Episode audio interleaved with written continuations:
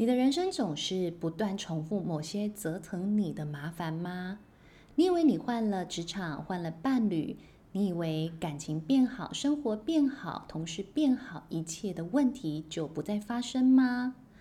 如果你常常觉得有好多事，为什么以前经历，现在又重复不断经历，那很有可能你正陷入某一种人生困境里头。你重复了某一些持续出现的人生课题，那你就要透过心理学的系统性探索，帮忙你摆脱这个缠斗多年的困扰喽。我们有规划了八个多数人最想要调整与转化的人生困境，分别是：你有没有常常觉得在讨好别人呐、常常在取悦别人呢？你有没有常常觉得自己有完美主义，经常过度苛求自己呢？你有没有觉得你有非常常年的自卑问题，一直觉得不如人？你有没有觉得自己很容易自我中心啊？觉得全世界应该要绕着你转吗？你有没有觉得有人际孤独的困扰？常常觉得怎么都好像交不到朋友，在互动好多的包袱哦。你有没有觉得自己很容易有惯性的自责问题？很多事情都很容易拿来成为骂自己的素材？会不会觉得有情感囤积的问题？很多人生的困扰啊，都卡在一起了。有没有觉得很容易钻牛角尖，陷入死胡同呢？我们会有三位智商心理师带领你一起突破困境，开创不设限的人生。更多的说明，请见下方的说明栏。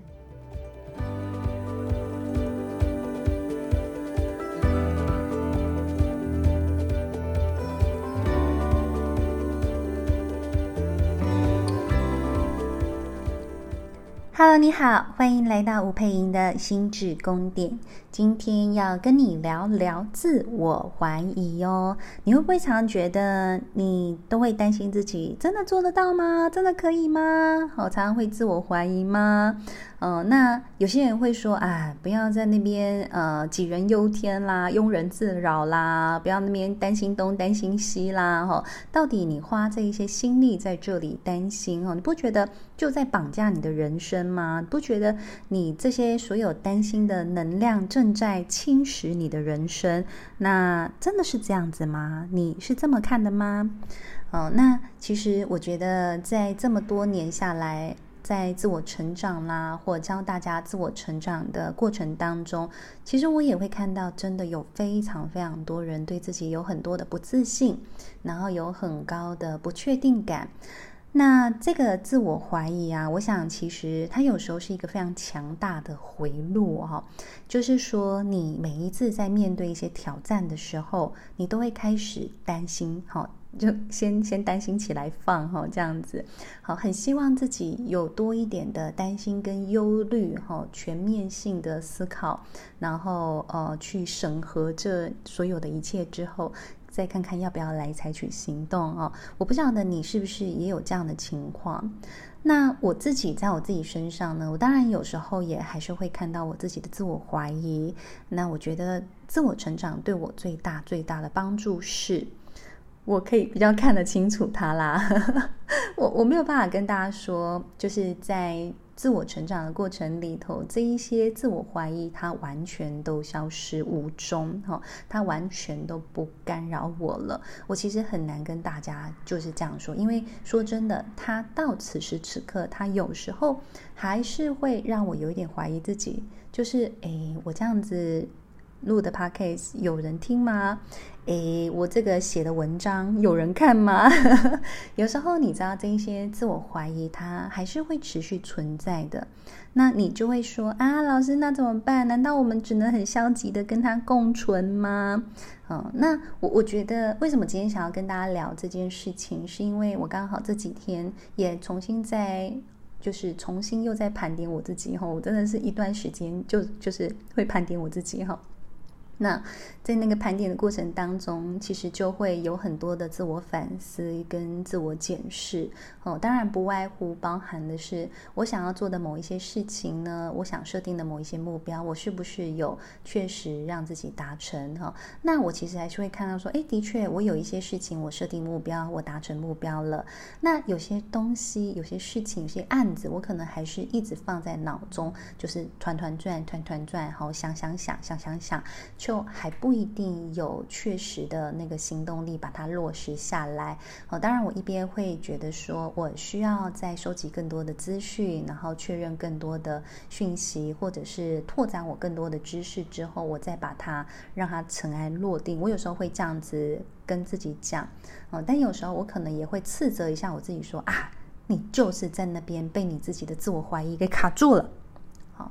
那因为这样子的不断的反复自我反思的过程里头，我就跟我一个顾问朋友聊哦，我就会跟他说，其实我真的觉得我想做的事情好多哈，但有时候我真的还是会因为自我怀疑的强烈，让很多事情就停摆在那里，然后好像会还是会有一点犹豫不决啦，举棋不定啦。好，虽然其实有很多人可能说，哎，你其实做了蛮多事情哈，甚至我很多心理师朋友会。问说：“哎，Chloe，你到底有没有在睡觉？”我说：“有，我其实也会睡蛮长时间的。对，我其实还是会睡觉啦，有啦，我真的有睡觉，我认真睡觉，我还挑了很好的枕头，有帮助让自己入眠哦。那我我觉得就是会回到我自己身上是，嗯、呃，当我愿意去正视我这个自我怀疑的时候啊，我其实我的朋友真的就提醒我的是。”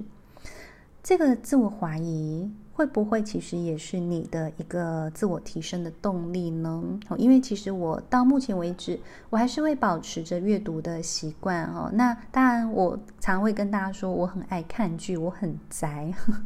好，但是。很有趣的是，我很多时候在上课的时候，或你看我听了我的 podcast，你应该就会知道，我信口拈来就很喜欢讲那个某某某剧啊里头讲的某一句话，哦，真的好感动哦，等等之类的，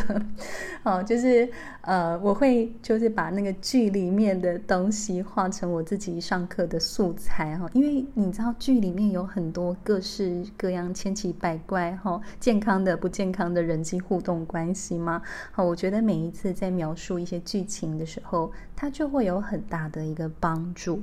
哦，那当然，我的朋友他听到我讲说我对自己的自我怀疑，让我有一些想做的事情停滞不前的时候，他其实就还蛮正向的，就跟我分享说：“你不觉得自我怀疑跟自我成长或自我提升就是一个阴一个阳的概念吗？”好，也就是说，你的人生在这个阴跟阳当中不断的循环。如果当你都没有自我怀疑的时候，你怎么会感觉到自己的不足呢？会不会就是你持续性的有一种不足的感觉，而让你引发了一些想要让自己更精进的动力？所以你会有持续源源不绝的动力，想要往前走。你不觉得也要好好感谢这个自我怀疑的状态吗？我听到突然有一种就是哦被电到的感觉，就觉得哎是哎。虽然我一直提醒案主说，其实你真的花太多心力在自我怀疑了。其实有时候我会想要推动的一件事情是，没关系，我们就看懂自己的自我怀疑，我们就真的从能力上去思考，我们缺乏了哪一些能力，那我们去学习，我们去把它补足。我觉得这也是我这几年来持续让自己成长的一个很重要的心态。所以我觉得。一个人呢，会陷落，或会举棋不定，或会痛苦。我觉得自我怀疑，它并不完全是最大的恶魔。我反而觉得最大的恶魔是你面对自我怀疑之后，你后续的选择。好，我觉得这是最重要的，是你后续就是陷在那个自我怀疑的漩涡里头吗？还是你后续是看懂了这个自我怀疑？看穿了这个不足，然后跟自己说：“没关系，走，我们去一个一个把它学起来吧。”啊，究竟你是 fix mindset 还是 growth mindset。好，fixed mindset 就是啊，我没办法，我就这样，啊，我就烂，我就糟，啊，我就是天生条件不好，啊，所以我只能在这里自我怀疑，然后觉得就是老天爷亏待我。还是你是 growth mindset，就是哦，哇哦，原来这个东西我不懂啊，原来这个挑战这么大，哦，我还需要学这个学那一个哦。好，如果你是看懂，好，当然我觉得一部分看懂，但是一部分 也要提醒自己，吼，不要陷入那个就是学习的焦虑里头或竞争的焦虑里头，吼，不不是说在那个不足里，我陷入了那种就是呃学习的恐慌，担心自己会一直不足下去，会输给其他人，不是不是不是哦，而是在这个自我怀疑里头，跟自己说，嗯，没关系。好，我这个不懂，我现在花一点时间把它学起来。好，那如果我现在还是很想要学其他的东西，没关系，我们一个一个来。好，还是要提醒自己，一个一个给自己一点时间去消化你要学习的东西。好，然后给自己一点空间。好，甚至你还是要提醒自己。不论怎么的不足，跟不论怎么样的学习，我都还是要让自己是一个有余裕的状态。我觉得这个提醒是真的非常非常重要的。好，所以当我朋友这样子跟我说的时候，我就开始发现，哦，真的诶，如果人生少了自我怀疑这样的元素，当你样样都是平衡的，样样都是饱足的状态之下，请问，你还有需要改善的空间跟改善的动力吗？你的人生会不会就此在一个停滞的状态里头呢？好，所以我常会说，真的就是不是。一翻两瞪眼，要么就是停滞，要么就是你要疯狂的滚石不生苔。不是，不是，不是，很重要，要说三遍哦。就是我，我们不要把任何事情都二元对立了哈。因为其实，当然，在我的智商情境当中哈，我还是遇到了很多认为要滚滚石不生苔哈，所以他们常常一段时间啊做得不开心哦，就换了工作，好，就是一直滚，一直滚。一直滚哈，我也许我就不会那个生青苔，或也不会生锈。好，可是那又不同了哈。如果你在工作里头一个不满意，你就跳，你就转，哈，你就走，好，那其实有时候在说明的，很有可能是工作场域当中的某一些让你不舒服的元素，你并没有觉得那是一个你需要呃突破自己的地方。好，因为很多时候。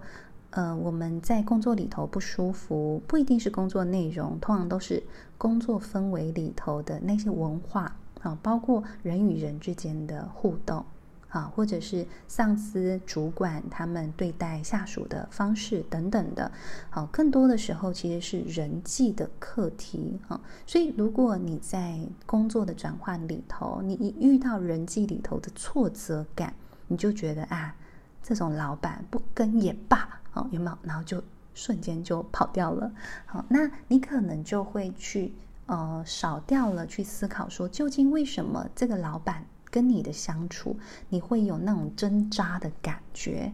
好，那那个挣扎的感觉究竟背后是什么原因？你有没有真的认真的去探索？好，所以有时候甚至我遇到这样子很容易就转换工作环境的人，我都会跟他说：既然我们都已经进到自商情境当中，哈，我真的就会建议你在生活当中遇到的一些重大的呃抉择，我们可以把它带到咨商情境当中来讨论，因为这很重要，它才不会让你每一次一个不舒服你就离开那个情境。好，但是其实很多时候很有可能是什么？很有可能是你面对这个很有权威的主管，你不知道怎么说不。好，然后你就会期待说，你是一个主管，你就应该知道你的工作下属有多少工作的 loading，你还要我跟你说不吗？好，等等的，其实很多主管真的不知道你的能耐在哪里，所以你就会一直觉得这个主管踩线，这个主管就是没有人性等等的，你会对这个主管贴非常非常多负面的标签。哎，请问，当你对他贴了这么多负面标签之后，你还有办法好好的跟他工作吗？你会不会看到他你就鬼巴都会？好，然后你就会觉得哦，真的是我怎么每次都这么背，运气这么差哦？但其实不是，很有可能是你并没有学会。面对像这样子的要求的时候，我怎么去跟对方相处？这个真的是我们要学习的哈，因为我们真的很难 always 在职场当中，你都可以遇到一个。体贴，然后又就是可以对你嘘寒问暖，然后很知道，然后很理性、很客气，always 样样具备的这种充满各种优秀领导力特质的主管，我觉得这其实是有一点太完美了哈，有点太难了哈。好，所以我们刚刚讲到的这个，呃，自我怀疑侵蚀你的人生，好，是这样吗？我相信，其实听到这里，你就会知道，我想告诉你的，其实这个一阴一阳的能量，其实正是帮助我们人生可以不断的 refresh，好，刷新，好，然后让你可以有更多的机会去增长一些你原本可能不知道原来有这样子能。力的一种状态，好，所以我觉得自我怀疑可能适时的，当我们看见它，我们后续所做出的选择，我相信它才是对我们人生有最大的影响的部分。好，然后我后面再跟大家分享哦。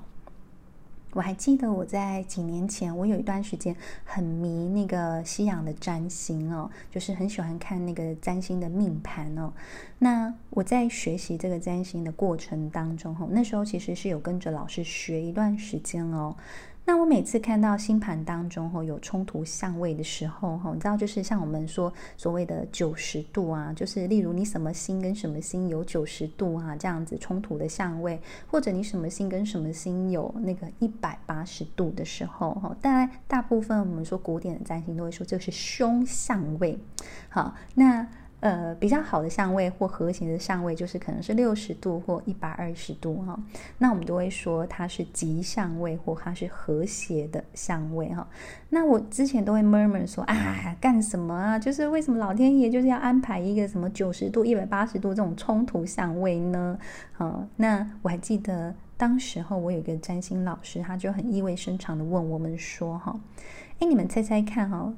究竟是星盘当中哦，那种和谐相位比较多的人哦，他是命比较好呢，还是星盘当中有很多冲突相位哈，你知道，因为在我们如果印彩色的命盘出来哦，那种就是和谐相位的人，你就会看到他的那个命盘里头比较多都是绿色的线，冲突相位可能很多都是那个红色的线哈，然后就是有什么四方形啊等等的哈。如果你有学占星，就知道那个符号跟颜色。好，然后我那时候资质駑钝哈，我就跟老师说：“哎呀，当然是和谐相位的人命比较好啊！”哈。然后，可是老师他其实没有直接回答我这个问题，他就只有告诉我说，其实和谐相位的人呢，的确他会觉得人生当中哈，就是比较多的平顺呐，哈，就是他的生命里头可能就有一种宁静 安详 的氛围哈，这个人其实也很容易散发着一种稳定的状态哈，因为他的内在基本上不会有太多的小剧场，不会有太多的纠结哈。好，可是冲突相位的人比较多哈，就是意思就是说，他其实内心里头可能有各种矛盾，好，那也很容易在人生当中各种事件呢不顺啦、不满足啦、好纠结啦，好，那有些人，但他还是会说哈，有一些人，他的确就是会被困在这种怨天尤人里头。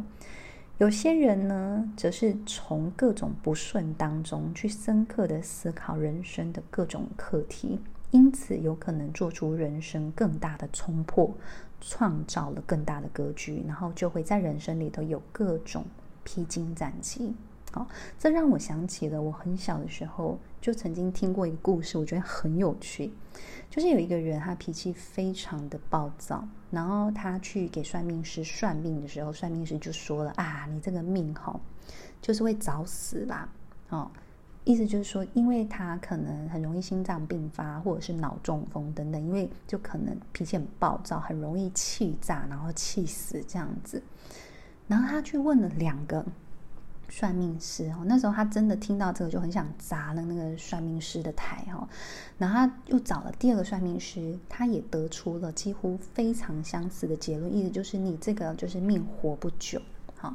然后再来就是，要么就是意外过世哈，不然就是病逝哈，不然也有可能，也有可能哈，因为跟他人产生了太大的摩擦而导致非常严重的冲突而过世等等的。算命师不外乎都跟他讲这些内容哦。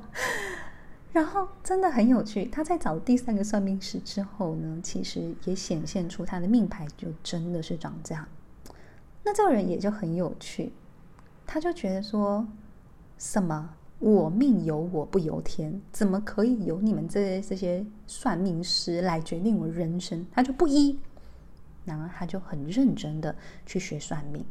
他自己学算命，他就心想说：“我一定要学好的算命来砸你们这些人的胎。”哦，他就真的认真去学。哦，我觉得这个人也真的是蛮的蛮蛮好强的，蛮好胜的哦。可是他真的就用了这个方法。他其实一心就是想要去打败这些算命师，结果很有趣的是，他真的就认真的苦学这个，就是钻研算命的技巧。大概三年五年过去之后，他真的认真的发现，天哪，他脾气还真不是一般般的不好，他脾气是非常非常的不好。他从这个过程当中，终于自我觉察到自己的脾气有多么不好，而这个不好会怎么影响他的运势，会怎么影响他的家庭的生活，影响他人际的互动，影响他的工作，影响他的疾厄宫，也就是他的健康。他真的就是在这个发现的过程当中，然后就痛定思痛，他就心想说。到底为什么我脾气这么大？然后从这样子的发现的过程里头，他真的认认真真的去修炼他的情绪，好，去修炼他的脾气，就是真的去思考是凭什么我有这么大的脾气？好，凭什么别人都要受我这些脾气呢？他在痛定思痛的过程当中哦，就很有趣的是，他真的就帮自己改运了。逆天改命有没有？他自己真的，的确，他也真的做到了这件事情，叫做“我命由我不由天”。然后他就是在这个自我觉察跟顿悟的过程当中，彻底改变了他自己的性格。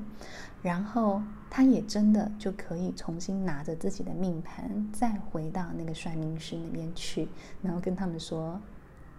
谢谢你们当时。”他就没有去砸台了。但他反而是拿着他自己的命盘，就去跟这些算命师道谢，说谢谢你们当时的指点，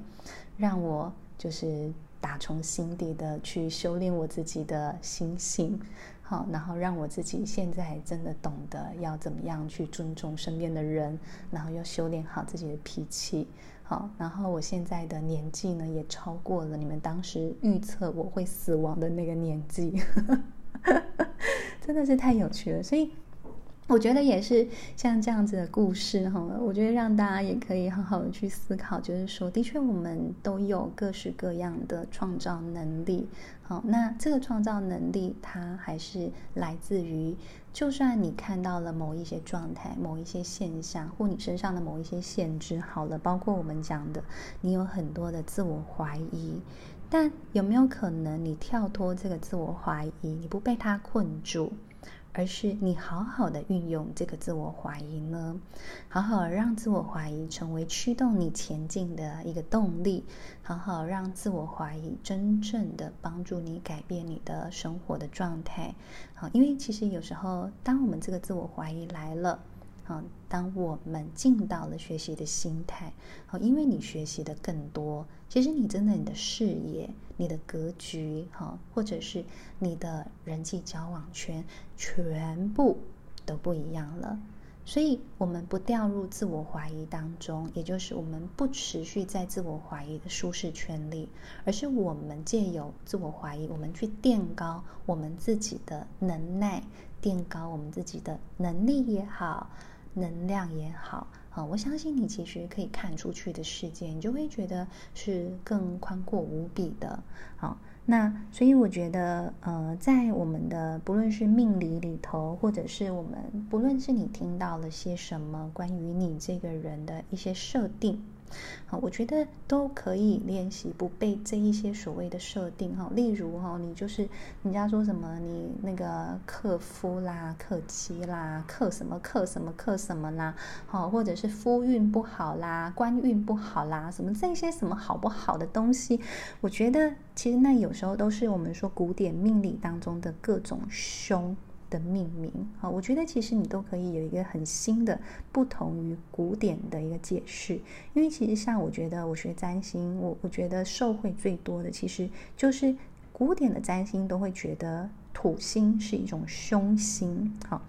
可是自从有了这本书叫做《土星》。啊，新观点看老恶魔这样子的书出出版之后，我就觉得哇，原来古时候所说的凶星是可以用新观点去看的。因为土星在占星学里头代表的是，呃，你可以意识到你人生有各式各样的磨练。好。我还记得我土星进到三宫的时候，因为三宫是学习宫哦。然后那时候土星进三宫，其实代表的是我很容易挑灯夜读，就是 常需要看书啦、念书啦。我觉得那一段时间也真的很有趣。他那段时间就真的是我在念研究所的时候，其实真的花了大把大把的心力，真的非常大把的心力在学习。好。然后我土星进四宫的时候有趣了，因为我四宫非常多颗星哈，但是呢，我一颗也没有逃过的，就是我们常会笑说，你的土星哈就会碾压过你在那个宫位里头的每一颗星哈，包括你可能，例如我们说太阳在四宫等等的哈，就是全部啪的碾过去，好，那碾过去呢，就会淬炼出那一个。呃，那个行星的质地哈，或精神，或在那个宫位你要做的事情，所以呢，我大概也是土宫土星在第四宫的时候，在那个碾压过去到最后的时候，我就成立了我工作室，就噼里啪啦就成立了我的工作室。所以也有些人是土星在四宫的时候，他会成立哦，就是买了自己的房子等等的。好，所以那个土星不是说你。你在那一段时间，因为你要进到你的四宫，所以你那时候家运不好啦，好，那家里头哈，可能爸爸不好啦，谁不好啦等等。我觉得不是，而是在那一段时间，你在这一方面的课题呢，会大量的占据你的生活，所以你会有大量的挑战。可是，如果你就是平心静气的跟自己说，我知道这段时间就是会有这样子的磨难，所以呢，我要很细致的、很细腻的陪伴自己，一步一步的去做好这些事情，你就不会觉得它是凶星啊。哦，你看，你看土星碾压过我四宫之后，我工作室成立起来之后，我就干嘛？就。开始赚钱，